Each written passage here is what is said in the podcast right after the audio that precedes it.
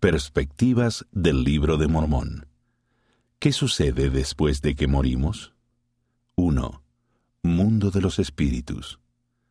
Los espíritus de los que son justos serán recibidos en un estado de felicidad que se llama paraíso, un estado de descanso, un estado de paz. 2. Resurrección. El alma será restaurada al cuerpo y el cuerpo al alma.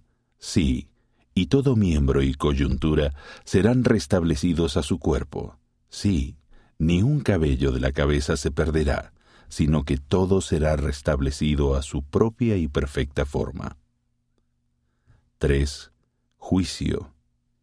Y acontecerá que cuando todos los hombres y las mujeres hayan pasado de esta primera muerte a vida, de modo que hayan llegado a ser inmortales, deben comparecer ante el tribunal del Santo de Israel.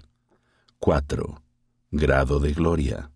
Por tanto, todas las cosas serán restablecidas a su propio orden, todo a su forma natural, la mortalidad levantada en inmortalidad, la corrupción en incorrupción, levantado a una felicidad sin fin para heredar el reino de Dios, o a una miseria interminable para heredar el reino del diablo. El objetivo de ese juicio final es determinar si hemos logrado lo que Alma describe como un potente cambio en nuestros corazones, habiéndonos convertido en nuevas criaturas, no teniendo más disposición a obrar mal, sino a hacer lo bueno continuamente. El juez de eso es nuestro Salvador Jesucristo.